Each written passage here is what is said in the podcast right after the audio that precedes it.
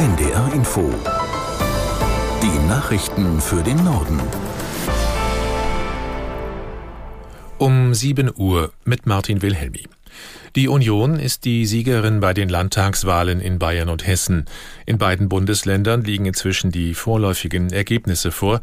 Jan Busche aus der NDR Nachrichtenredaktion fasst sie zusammen. In Bayern liegt die CSU mit 37 Prozent klar vorne vor den Freien Wählern und der AfD. Ministerpräsident Söder von der CSU möchte seine Landesregierung mit den Freien Wählern fortsetzen und plant jetzt schnelle Gespräche. Vierte in Bayern werden die Grünen abgeschlagen. Auf Platz fünf landet die SPD. Die FDP verpasst den Sprung in den Bayerischen Landtag deutlich. In Hessen kommt die CDU mit Ministerpräsident Rhein auf fast 35 Prozent vor AfD, SPD und Grünen. Möglich ist dort eine Fortsetzung der schwarz-grünen Landesregierung oder ein Bündnis aus CDU und SPD. Die FDP schafft knapp den Einzug in den Hessischen Landtag.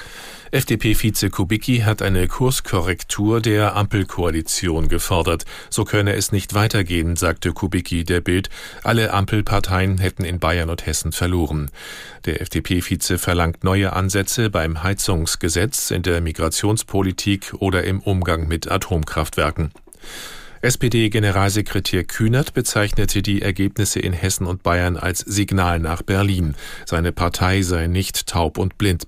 Über die konkreten Konsequenzen solle jetzt beraten werden.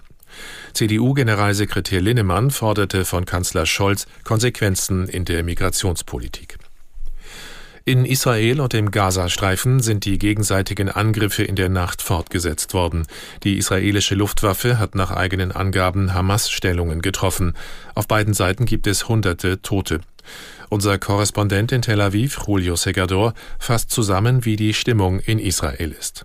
Die Menschen in Israel haben Angst, weil sie nicht wissen, wohin diese militärische Auseinandersetzung führen wird, welchen Preis das Land am Ende zahlen wird. Und sie sind schockiert, weil immer neue Meldungen über die Gräueltaten und Massaker der Hamas an der Zivilbevölkerung im Grenzgebiet zum Gazastreifen bekannt werden. Allein in der Nähe des Kibbutz Reim, wo junge Leute am Samstag ein Rave-Festival feierten, sollen über 250 Leichen gefunden worden sein. Und ein Militärsprecher bezeichnete das Vorgehen der der Hamas als brutales, menschenverachtendes Massaker, das sogar die Handlungen des sogenannten Islamischen Staates IS in den Schatten stelle. In den Medien wird bereits davon gesprochen, dass dieser Angriff am Samstag das größte Massaker an Juden seit dem Ende des Holocaust ist. Nach den verheerenden Erdbeben im Westen Afghanistans schwindet die Hoffnung, noch Verschüttete zu retten. Helfer und Ärzte im Katastrophengebiet berichten von großflächigen Zerstörungen. Aus Neu-Delhi Charlotte Horn. Den Bezirk Sindajan in der Provinz Herat hat es besonders stark getroffen. Mehrere Dörfer sind dort komplett zerstört. Die oft einfach gebauten Häuser stürzten schon beim ersten Beben zusammen. Einige Bewohner hatten Glück und überlebten in Hohlräumen. Doch inzwischen wird die Hoffnung geringer, in den Trümmern noch Überlebende zu finden. Mittlerweile sind einige Hilfsorganisationen auch von den Vereinten Nationen vor Ort. Sie versorgen Verletzte und verteilen das Wichtigste an die jetzt obdachlosen Menschen.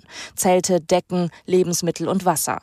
Die UN haben eine Soforthilfe von knapp 5 Millionen Euro angekündigt.